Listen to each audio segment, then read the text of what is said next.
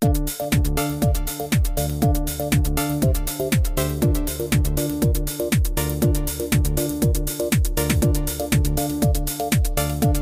están? Qué gusto de saludarlos. Bienvenidos, bienvenidas a un nuevo episodio de CE Chile, que no me canso de decirles, llega a ustedes siempre con mucho gusto, con eh, las ganas de compartir interesantes temas de conversación para el mundo del emprendimiento, para la micro, pequeña y mediana empresa. Hoy día vamos a conocer cómo se conectan dos mundos, la ciencia y la tecnología se conectan, se unen para crear nuevos métodos para producir, transformar o envasar alimentos y hacerlos más seguros, saludables, nutritivos o sabrosos. Un tema tremendamente importante y para conocer qué se está haciendo en Chile en esta área, vamos a conversar con Jean-Paul Veas Flores. Él es director ejecutivo del CETA, Centro Tecnológico para la Innovación Alimentaria. Jean-Paul, qué gusto saludarte. Bienvenido, gracias por recibir nuestra invitación. Muchas gracias por la invitación, Alfredo. Encantado de poder estar eh, compartiendo con, este interesante programa que es Conexión Empresarial. Eh, fíjate que este mundo, la agroindustria, la industria alimentaria en Chile y en el mundo, por supuesto, tiene múltiples desafíos. Yo siempre lo digo cuando hablamos de este tema. Eh, alimentar a una población no solamente que crece año a año, sino que se transforma en un cliente más informado y por supuesto mucho más exigente. Hoy día las distintas tendencias alimentarias eh, llevan y de alguna manera han ido traccionando estos cambios que se tienen que producir a través de la innovación. Por eso creo que es muy importante que conozcamos y partamos justamente con eso hoy día en la conversación. Este Centro Tecnológico para la Innovación Alimentaria, eh, compartamos historia. ¿Cuándo nace y por qué se crea eh, Jean Paul? Perfecto. El año 2015, el Estado de Chile em, hizo una evaluación a través del Banco Interamericano del Desarrollo, en donde se, evaluaron distintos, em, distintas brechas que existían eh, en ese momento en el país. Por ejemplo, y, tal como tú mencionas, eh, una población cada vez más em, informada, empoderada, un consumidor cada vez más exigente, como nosotros, como, como, como país, empezamos a tener eh, productos con mayor valor agregado. Entonces, en ese minuto la, evaluación que se hizo es que eh, la tierra está cada vez más cara, eh, tenemos una crisis hídrica importante a nivel nacional, por otro lado, hay una, creciente migración desde el campo a la ciudad de las personas, por lo tanto, los cultivos tienen que tecnificarse, y todo ese conjunto de variables eh, significaba que nosotros como país no podemos seguir creciendo a, a nivel de las exportaciones de productos alimenticios, no podemos seguir exportando materias primas. ¿Por qué? Porque eso no es sustentable en el largo plazo. Eh, a medida que las ciudades van, van ganando eh, espacio, eh, la tierra efectivamente es más escasa. Por lo tanto, para poder seguir creciendo y seguir exportando productos alimenticios, hoy en día Chile está aproximadamente en las 18, los 18 mil millones de dólares en cuanto a exportaciones. tuvimos un salto grande desde el 2006 al 2010, desde el 2004 al 2014 y luego al 2022 nuevamente, por lo tanto, para poder seguir creciendo y, seguir aumentando estos, estos ingresos como país, necesitamos poder tener productos con mayor valor agregado. Y para poder tener productos con mayor valor agregado, era necesario, eh, primero, tener una descentralización. ¿Qué significaba eso? Que poder que todos los emprendedores puedan tener las mismas oportunidades, tanto si están acá en Santiago o en, en, las regiones del país. Por lo tanto, fue así como nace el Z como un centro de, eh, de innovación tecnológico que tuviese una territorialidad. Hoy en día nosotros tenemos un centro en Coquimbo, un, otro centro en Temuco y, y nuestro tercer centro acá en Santiago, y que existieran áreas de pilotaje. ¿Y qué significa pilotaje? Bueno, poder testear productos, poder hacer ensayos a bajo costo de manera rápida y de esa manera poder eh, aportar y dinamizar la innovación eh, alimentaria. Y, este es un centro que efectivamente está tanto para emprendedores como empresas que no quieran detener sus líneas de producción, en caso de grandes empresas, puedan venir a, nuestro centro, testear productos, cambiar fórmulas, cambiar recetas, eh, lanzar nuevos productos alimenticios. Y por otro lado, los emprendedores que no siempre tienen la infraestructura para poder, eh, para poder hacer sus desarrollos o poder producir sus alimentos eh, en, unas primeras etapas del, lanzamiento del producto, poder tener estos centros de pilotaje que efectivamente eh, cumplan y cierren esa brecha que existía como país, ah, estoy hablando hace siete años atrás, de tener estos centros de innovación para, eh, para poder darle mayor valor agregado a nuestras materias primas.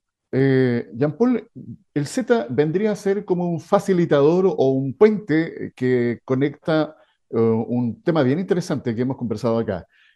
hay incentivos tributarios, por ejemplo, hoy día, para poder incentivar, valga la redundancia, eh, la inversión en I más D más I, investigación, desarrollo e innovación.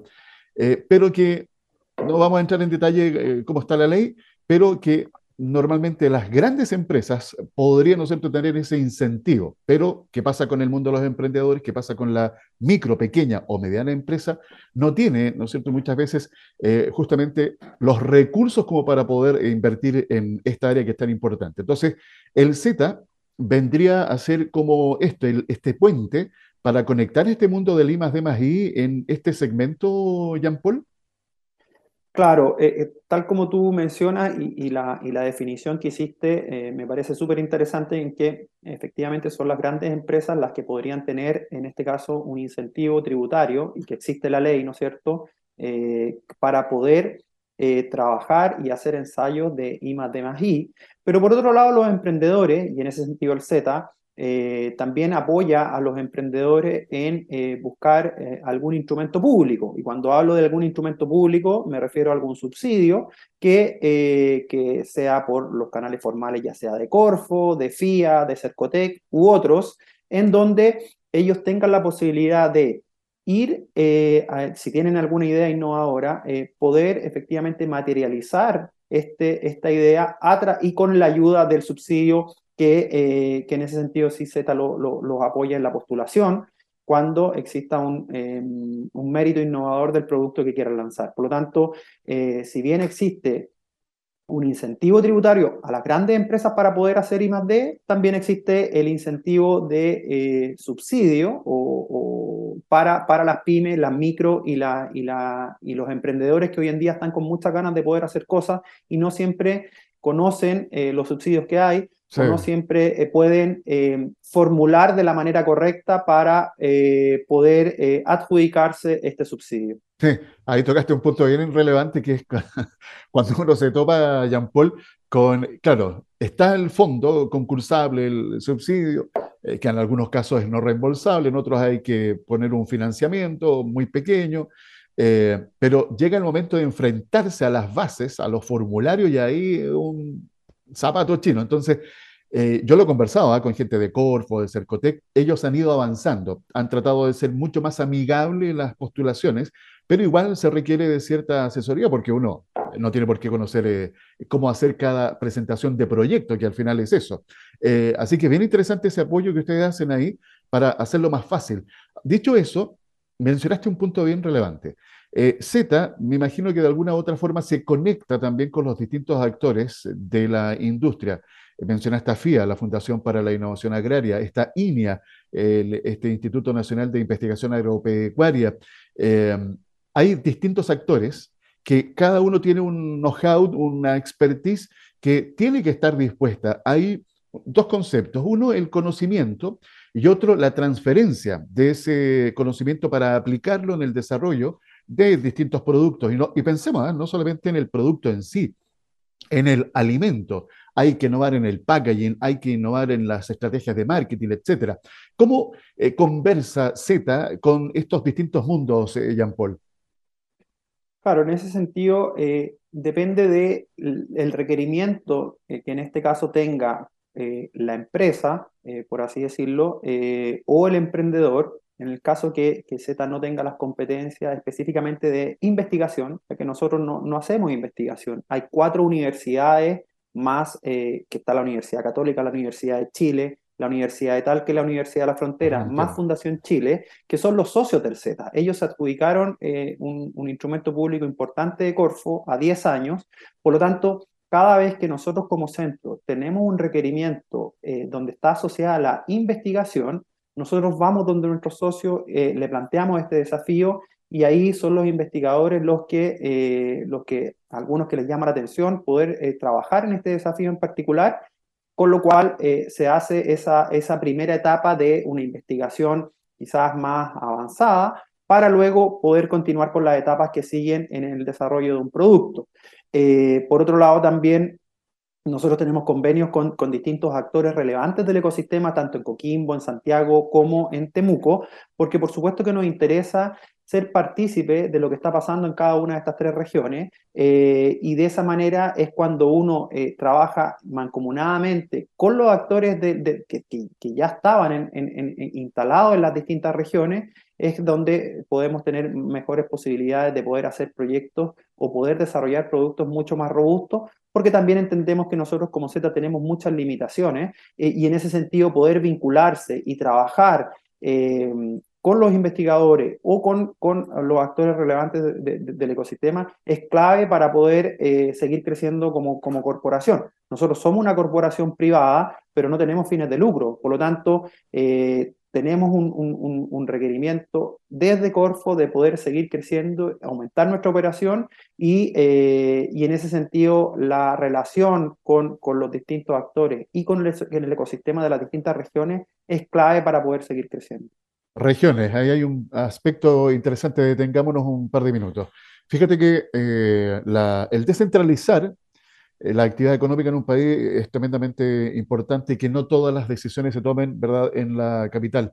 Eh, porque cada región, cada territorio tiene su propia identidad, tiene sus propias necesidades y desafíos. Eh, esto de que existan estos centros tecnológicos eh, para la innovación alimentaria en la región de Coquimbo y en la región de la Araucanía, de alguna manera también recoge eso, que eh, en el territorio se puedan desarrollar productos que no vamos a encontrar en otra zona del país por distintos motivos, el clima, el suelo, qué sé yo.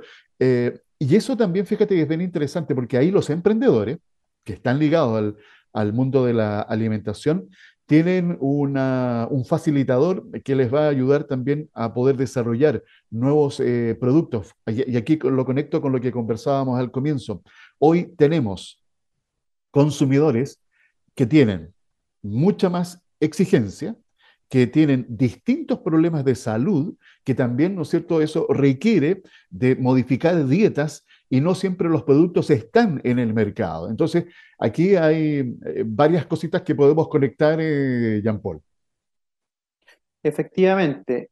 De hecho, cuando, cuando mencioné eh, por qué nace el Z y por qué tenía que, ser descentralizado, es porque en ese estudio que también se hizo el Banco Interamericano del Desarrollo, los subsidios públicos, retomando el tema que habíamos conversado un poco más atrás, se adjudicaban prácticamente en cinco comunas. Por lo tanto, eh, que era eh, principalmente la zona central.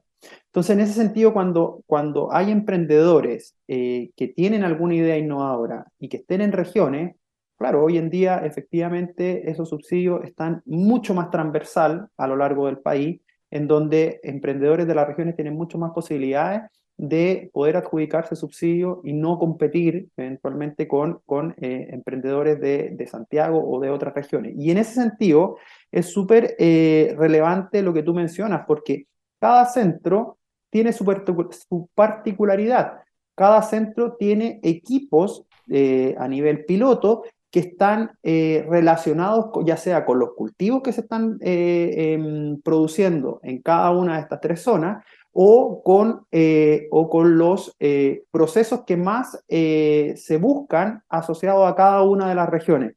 Eh, y eso, por supuesto, que tiene mucha eh, eh, vinculación con el mundo del emprendimiento, porque de esa manera se van atacando las intolerancias que existen hoy en día a nivel de, los consumidores, las alergias que existen también asociadas a distintos tipos de proteínas, o por otro lado las tendencias. la tendencia vegana o la tendencia vegetariana sigue creciendo a nivel de dos dígitos en, en, Estados Unidos, en Europa, y Chile tampoco se está quedando eh, ajeno a eso. Por lo tanto, los equipamientos que nosotros vamos adquiriendo, que justamente apuntan a, a, una nutrición cada vez eh, más, eh, con mayores estándares, con, eh, con requerimientos de los consumidores asociados a intolerancias o alergias o intereses que hoy en día, y está linkeado con la, con la, con, la sustentabilidad que tiene producir justamente alimentos que ataquen algún tipo de mercado, ya sea vegetariano, vegano o otra tendencia que también se,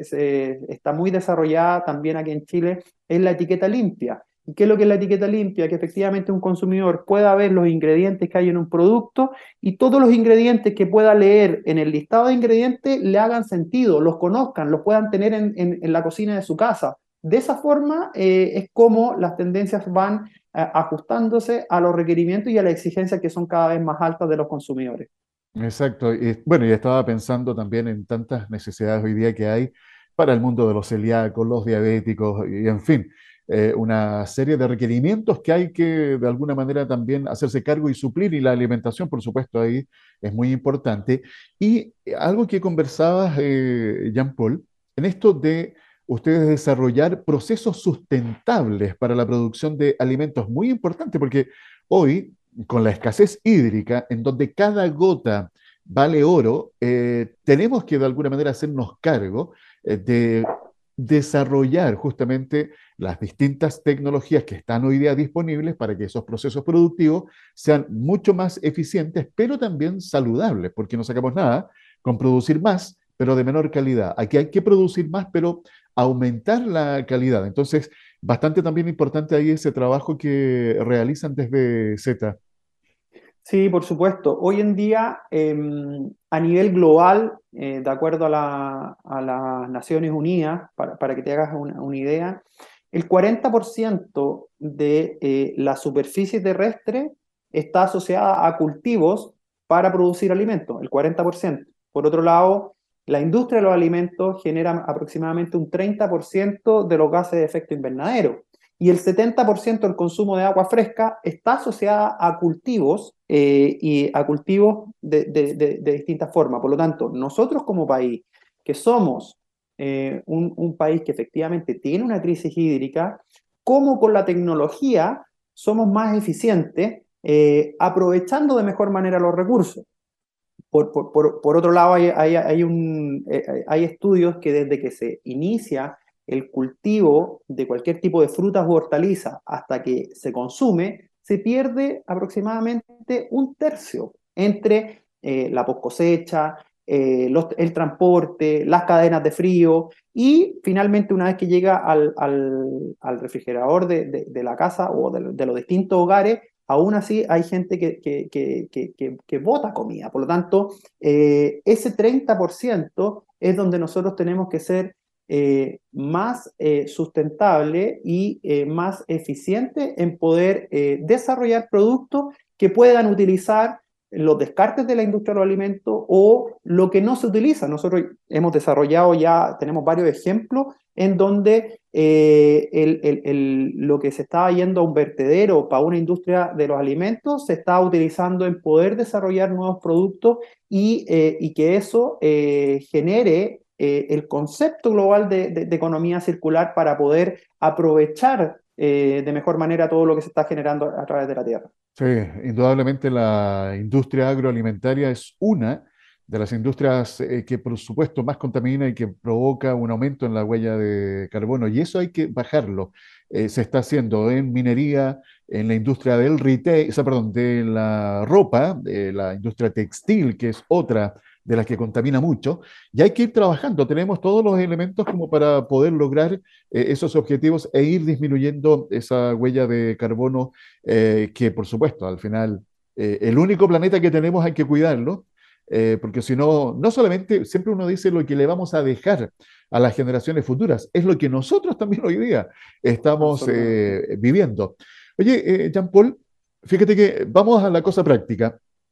En los últimos días de septiembre, la última semana de septiembre, se realizó la Expo Food and Service ahí en Espacio Riesgo, comuna de Huechuraba. Fue todo un éxito. la verdad que un lugar de encuentro en donde tengo entendido que se reunieron más de 10.000 profesionales y miles de nuevos negocios también se generaron. Eh, y ahí hay un aspecto bien interesante. Esta expo, la Food and Service, tengo entendido que en este minuto debe ser la segunda en la TAM a nivel de importancia y muy luego podría llegar a ser la más importante. ¿Y esto por qué lo menciono? Porque aparte de lo que pasó, y ahí tú nos vas a comentar, eh, en la Expo Food and Service, es también lo que esto puede generar como oportunidad para activar otras industrias. Por ejemplo, el turismo de negocio. ¿eh? Vale decir, eh, una actividad puede tener una caja de resonancia bastante más amplia y aquí es donde los distintos actores, por supuesto, de la industria se tienen que estar conectando para aprovechar cada oportunidad. comencemos con la expo. ¿Cómo fue la experiencia, Jean Paul?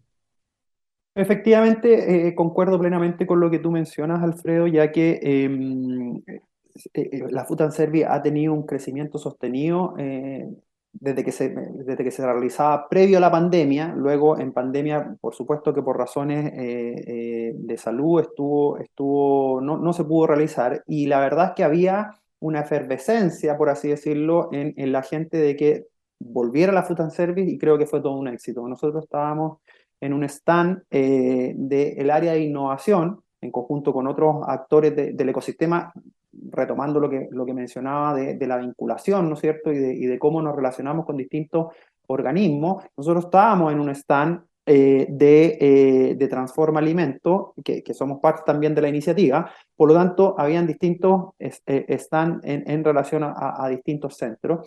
Y para nosotros fue una, una experiencia en donde durante los tres días que, que, duró la and Service, tuvimos un número importante de, de, visitas a nuestro stand y eso generó también que emprendedores pudieran venir a conocer nuestro centro, eh, en Santiago, pero también en la Food and Service había mucha gente de regiones y eso también generó otro tipo de visita a nuestros centros de Coquimbo y de, eh, y de Temuco. Por otro lado, también eh, no, no, desde la Agencia Chilena de la Iniquidad Alimentaria, que es Achipia, nos invitaron a un conversatorio con, con la Universidad de Chile, con el Ceremi de, Economía, con empresas también del, del, mundo del retail y del mundo privado, por un lado, eh, participamos de ese conversatorio que fue muy interesante saber cómo eh, el, gobierno está generando iniciativas para, eh, para los emprendedores. De hecho, a fines de noviembre va a haber la semana de PYME, en donde nosotros también vamos a estar participando con un día de planta abierta, en la cual invitamos a emprendedores a que vengan a conocer los centros, conozcan los equipos y puedan ver lo que hace cada uno de los equipos. Eh, y, eso lo estamos trabajando a nivel de, la Serenia de, Economía. Pero por otro lado, también nos invitaron a otro conversatorio en donde participaban emprendedores y grandes empresas eh, del retail y transformadoras, eh, en donde también eh, fuimos parte de, de, lo que se está discutiendo hoy en día eh, a nivel de cómo las empresas efectivamente están haciendo mejoras en sus procesos, eh, reformulaciones de sus productos, de manera de atender los requerimientos que estábamos hablando en, en, en, en, la etapa anterior.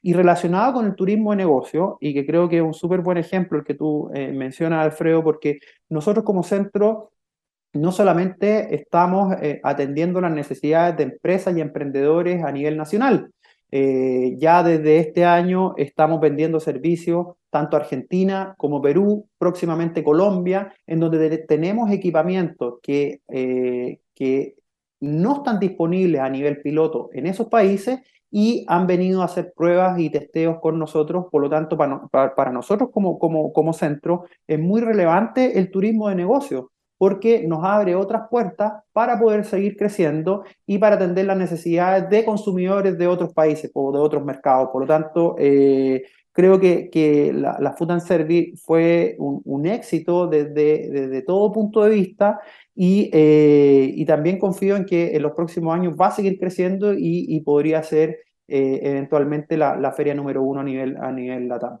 Indudablemente. Eh, fíjate que, bueno, para ustedes que nos están escuchando, que están ligados al mundo eh, o la industria alimentaria, eh, vamos a repasar para que les quede muy claro, porque seguramente muchos de ustedes no habían escuchado hablar de Z, de este Centro Tecnológico para la Innovación Alimentaria. Las puertas de Z están abiertas para quienes, quienes pueden llegar a los distintos centros que tiene Z en Coquimbo, Santiago y en Temuco, Paul.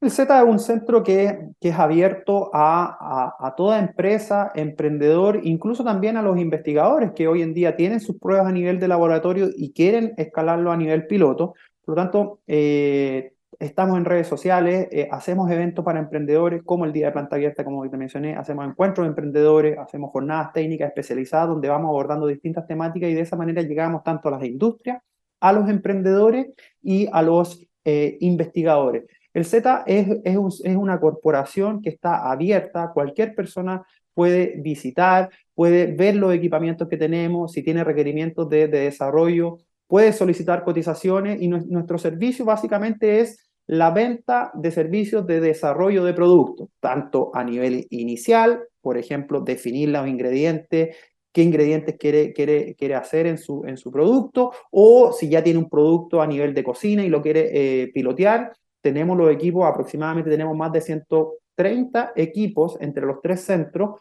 para poder hacer desarrollo. Hemos desarrollado, hemos vendido el servicio de desarrollo de productos e ingredientes desde cero hasta que el producto está en el mercado en aproximadamente en 50 distintos tipos de productos, pero por otro lado también tenemos casi 2.500 metros cuadrados de infraestructura entre los tres centros, más eh, los equipos para poder efectivamente hacer los desarrollos cumpliendo las necesidades de los clientes, que cada uno va, tiene distintas necesidades, distintos requerimientos asociados a, los productos que quiere desarrollar y, eh, por otro lado, cumpliendo lo que los consumidores de, este cliente están necesitando. Por lo tanto, en ese sentido, los dejo invitados a que puedan visitarnos en nuestras redes sociales, nuestra página web. Eh, eh, estamos en, las redes sociales más, más masivas como eh, Instagram, Facebook, Twitter, LinkedIn y nuestra página web zalimentos.cl. Bien, eh, para que aprovechen de ir, mientras tanto, eh, tenemos los últimos minutos de conversación, zalimentos.cl, Z con C, de centro, ¿ya? zalimentos.cl. Oye, Jean-Paul, brechas que ustedes han podido ir detectando que hoy día existen en la industria agroalimentaria y que se puede ir trabajando justamente para ir acortándolas?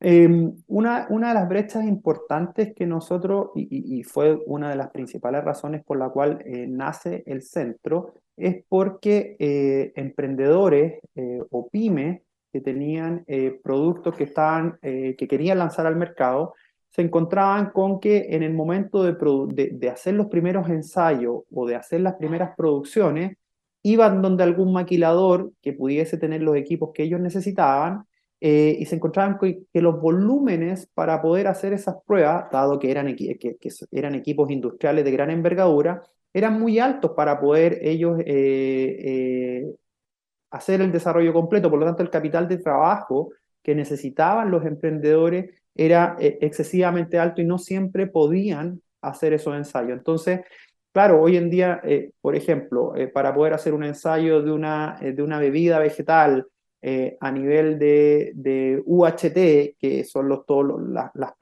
los, envases de cartón, que normalmente de, envases de, alguna marca en específico que ustedes ven en, en, el mercado, los Tetra para poder hacer ese, Tetra Pak, claro, no quería mencionar la marca, pero... No, importa, si da lo mismo, entenderlo.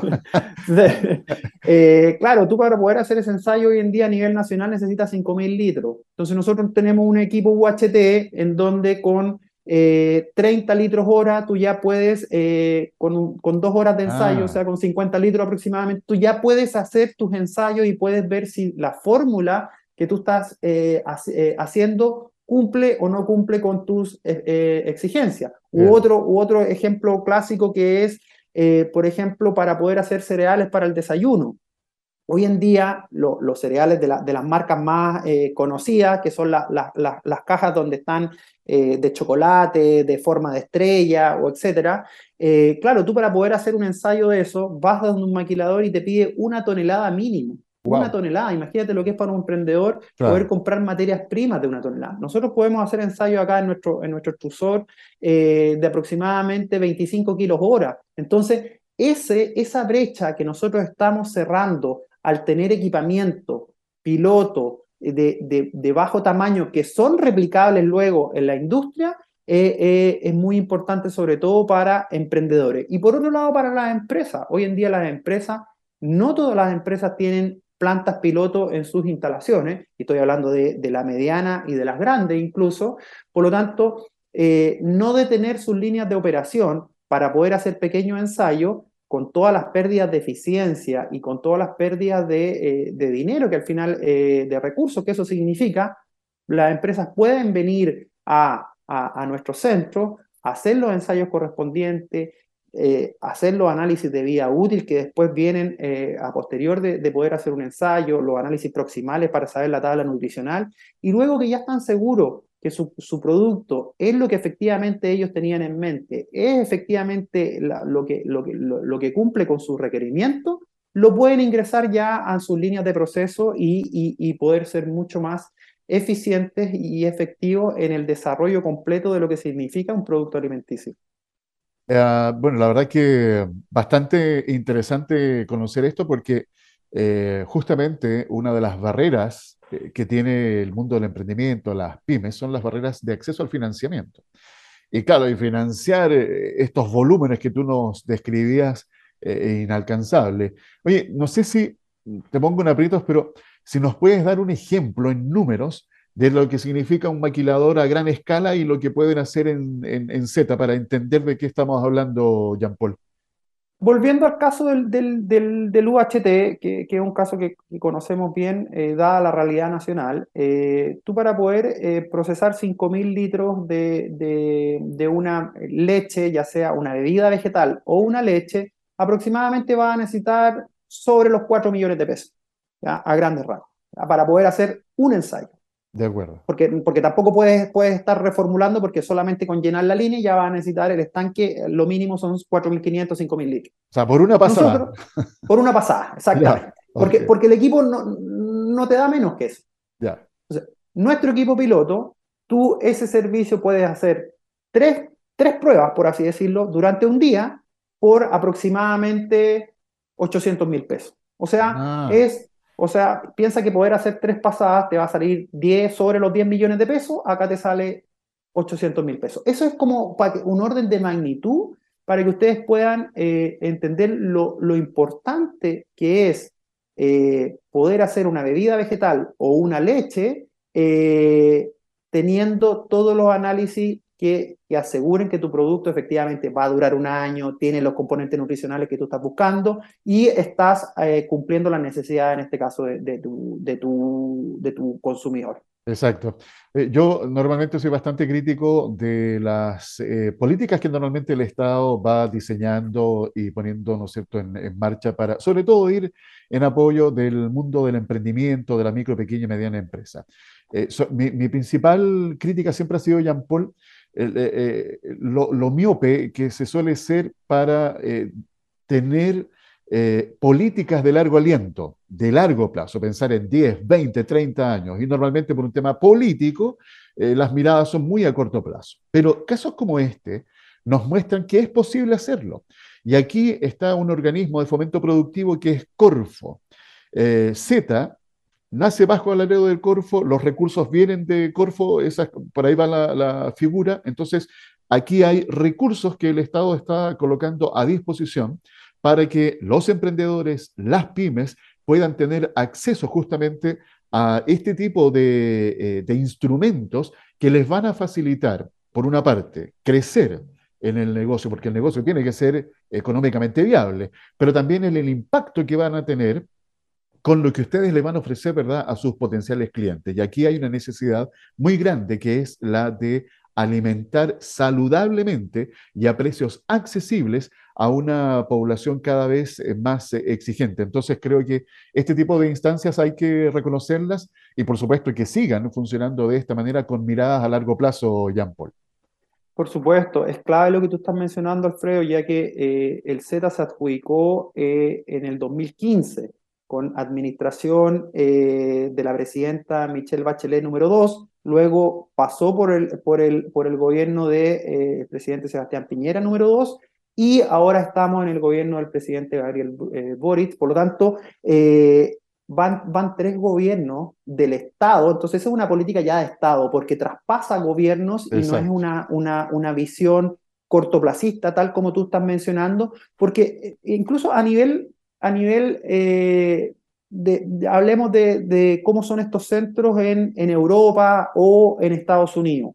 Efectivamente, estos centros eh, existen y, muchos, prueba de ello es que se tomaron ejemplos tanto en, Alemania, en, Estados Unidos, en España y en eh, Inglaterra de cómo era el modelo de financiamiento de estos centros. Y efectivamente son los estados eh, los que durante un plazo eh, no menor a 10 años están invirtiendo en estos centros, están destinando recursos públicos justamente para que vayan creciendo, para que se vayan asentando, para que los emprendedores los vayan utilizando de mejor manera, las empresas también vayan innovando, vean en estos centros que efectivamente son útiles y esa es una política ya de Estado más a largo plazo y desde mi punto de vista, claro, 10, 15, 20 años en que eh, se destinen recursos públicos para hacer que estos centros crezcan y luego puedan ser sustentables financieramente, es lo que, es lo que en, mi opinión, es lo que, debería, lo que se debería hacer. Prueba de ello es que el Z nace el 2015, tiene financiamiento hasta el año 2026, por lo tanto, eh, podemos seguir eh, creciendo, asentándonos y, eh, y, cumpliendo las necesidades de, de los servicios que nos requieren nuestros clientes, apuntando a los consumidores cada vez más exigentes. Y bueno, vamos a seguir conociendo en futuras conversaciones el trabajo que está realizando Z en Chile y que ya además tiene también proyecciones internacionales, porque recordemos, y esto lo conecto rápidamente, eh, se los había dicho en estos días, cómo han aumentado las exportaciones de servicios en nuestro país. Bueno, y Z es parte también, ¿no es cierto?, eh, que aporta a ese aumento de servicios.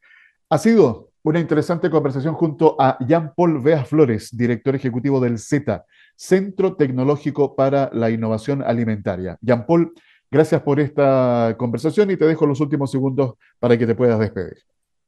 Muchas gracias, Alfredo, por la invitación. La verdad es que ha sido una, una conversación muy interesante, sobre todo con los conocimientos que tienes tú de, de, lo, de, lo, de las pymes, de los startups, de los emprendedores, que son una fuerza que está empujando y que tenemos que apoyarla de alguna forma para que sigan creciendo y tengamos muchos ejemplos de emprendedores exitosos, eh, de manera de que eh, sigamos siendo como país, eh, tener, tener mayor desarrollo, poder exportar productos alimenticios con mayor valor agregado y por otro lado también nosotros como centro poder vender servicios que cumplan las necesidades de los consumidores. Absolutamente. Gracias, Jean Paul, que te vaya muy bien.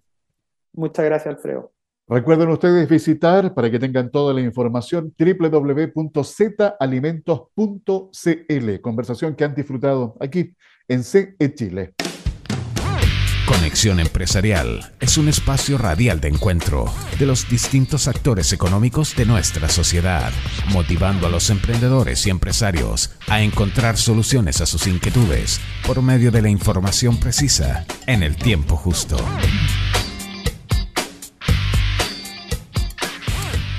Se nos viene fin de semana XL. Bueno, de hecho, mucha gente ya está llegando por acá, por el litoral. ya se nota, se siente.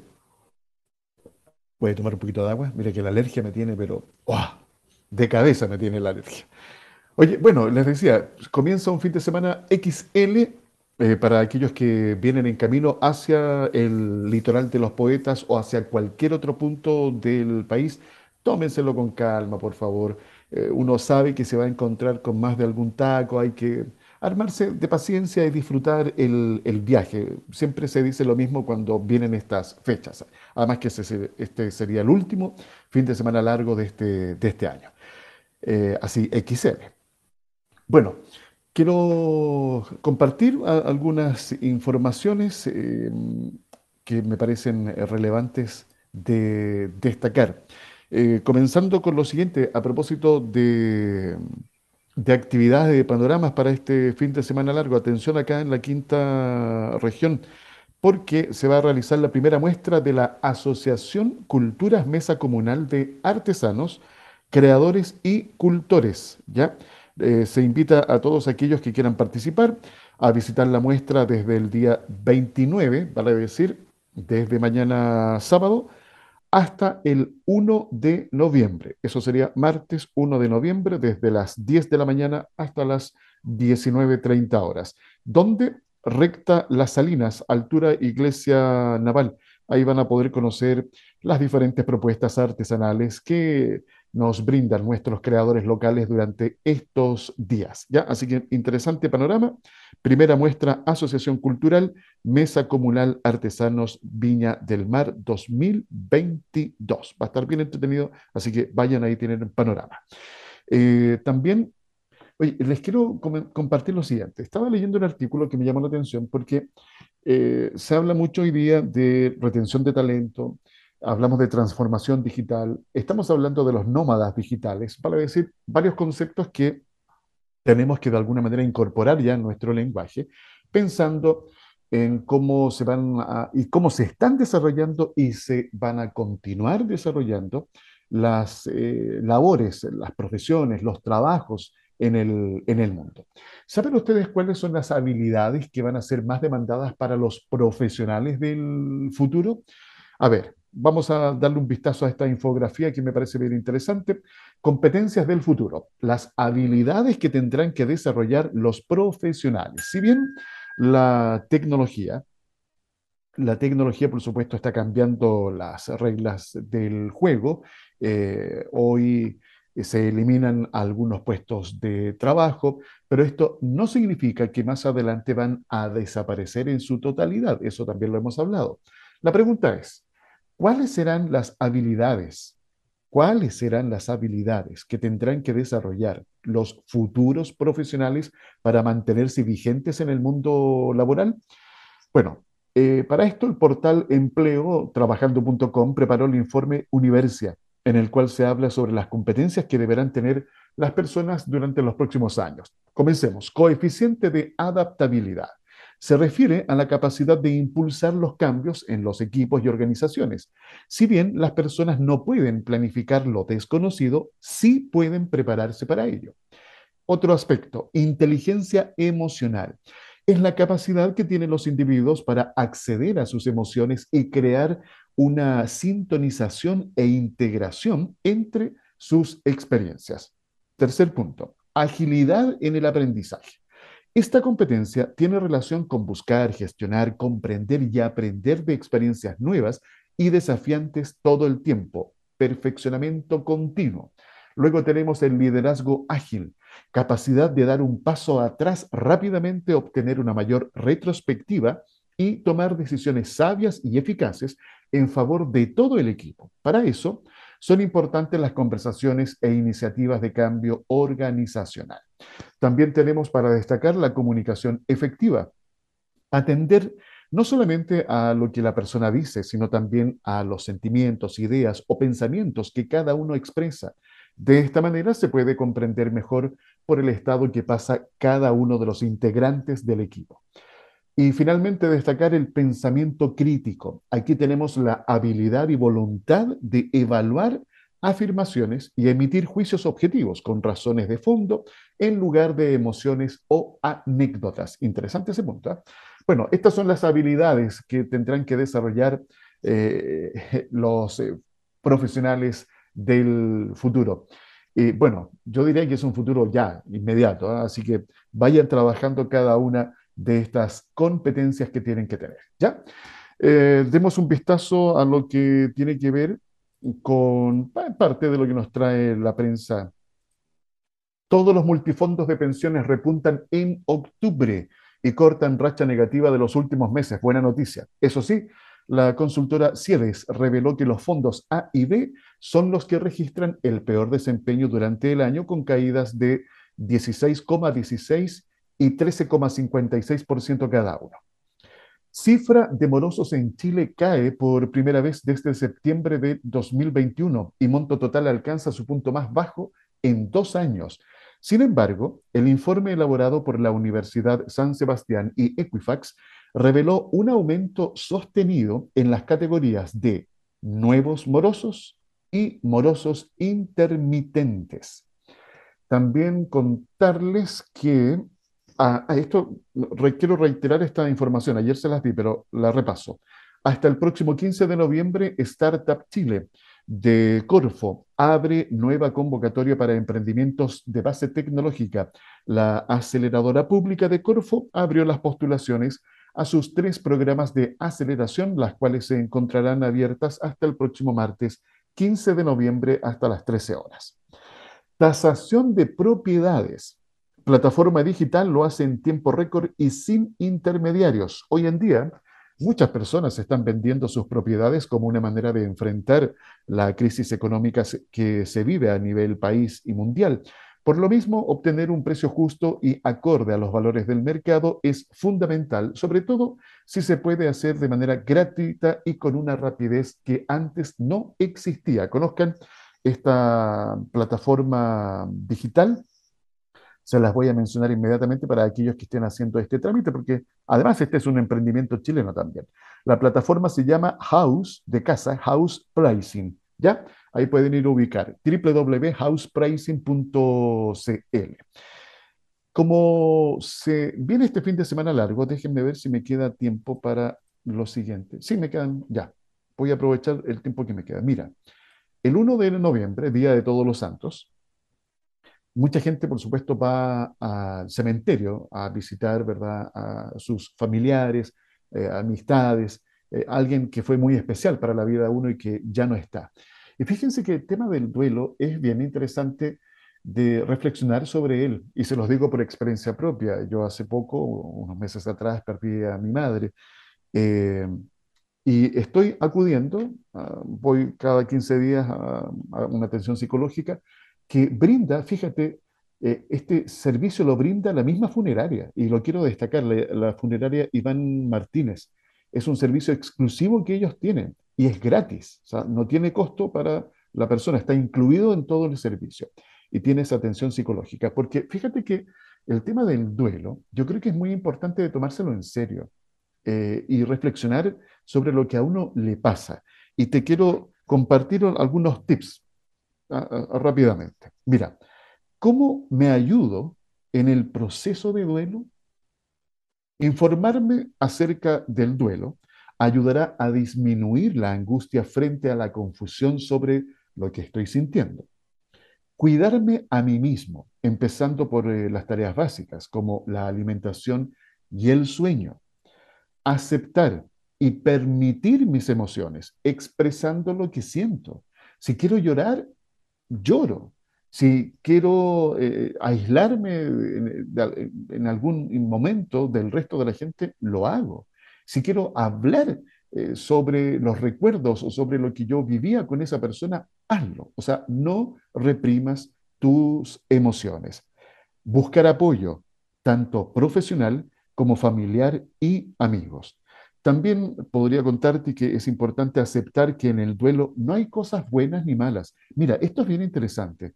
Cuando me pregunte, ¿será bueno o malo ir al cementerio? ver sus fotografías, escuchar la música que a esa persona le gustaba? ¿Sabes cuál es la respuesta? Si tú te sientes bien con esto, entonces es útil para ti. Hazlo.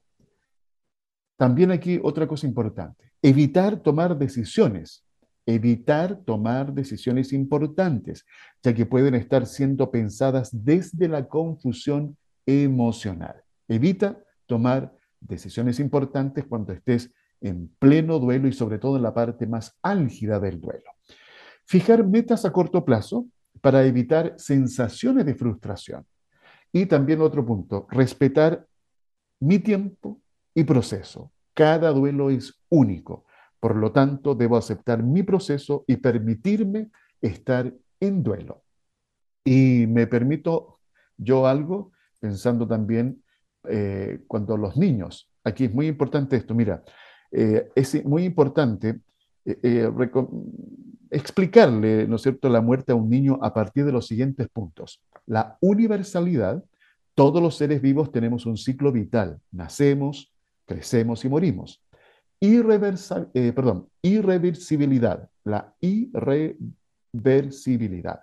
Después de morir, no existe la posibilidad de volver a vivir término de las funciones vitales, Tras la muerte, todos nuestros órganos vitales cesan su función, por lo que ya no sentimos frío, hambre, sueño, etc. Sobre el punto anterior, esto de que es irreversible, eh, aquí, por supuesto, yo no quiero tocar ninguna sensibilidad religiosa, eso absolutamente lo respeto cada creencia que uno tenga al respecto de esto, ¿ya? Y también otro punto interesante de cuando uno le explica la muerte a los niños, la causalidad. Toda muerte tiene una causa y es importante que los niños sepan cuál es, en un lenguaje comprensible para ellos, y evitar el uso de eufemismos, utilizar, utilizar frases como se ha dormido, se ha ido al cielo o están las estrellas, confunde a los niños, ya que creen de modo concreto en la explicación que se les da. ¿ya? Eh, también estar muy atentos eh, a cualquier cambio conductual del niño, permitirles la expresión emocional, avisar, por ejemplo, si los niños están en el colegio, y consultar también con un profesional. Espero que estos tips sean de ayuda, sobre todo para aquellos que están enfrentando eh, el duelo ahora reciente o están recordando, porque también viene esta fecha. Que tengan un buen fin de semana, cuídense, les mando un abrazo fraternal y nos encontramos el próximo miércoles en otro episodio de Se Conexión Empresarial es creado para optimizar las relaciones comerciales, impulsando la accesibilidad, la comunicación y dando apoyo permanente a las empresas en su proceso de modernización y de incorporación tecnológica.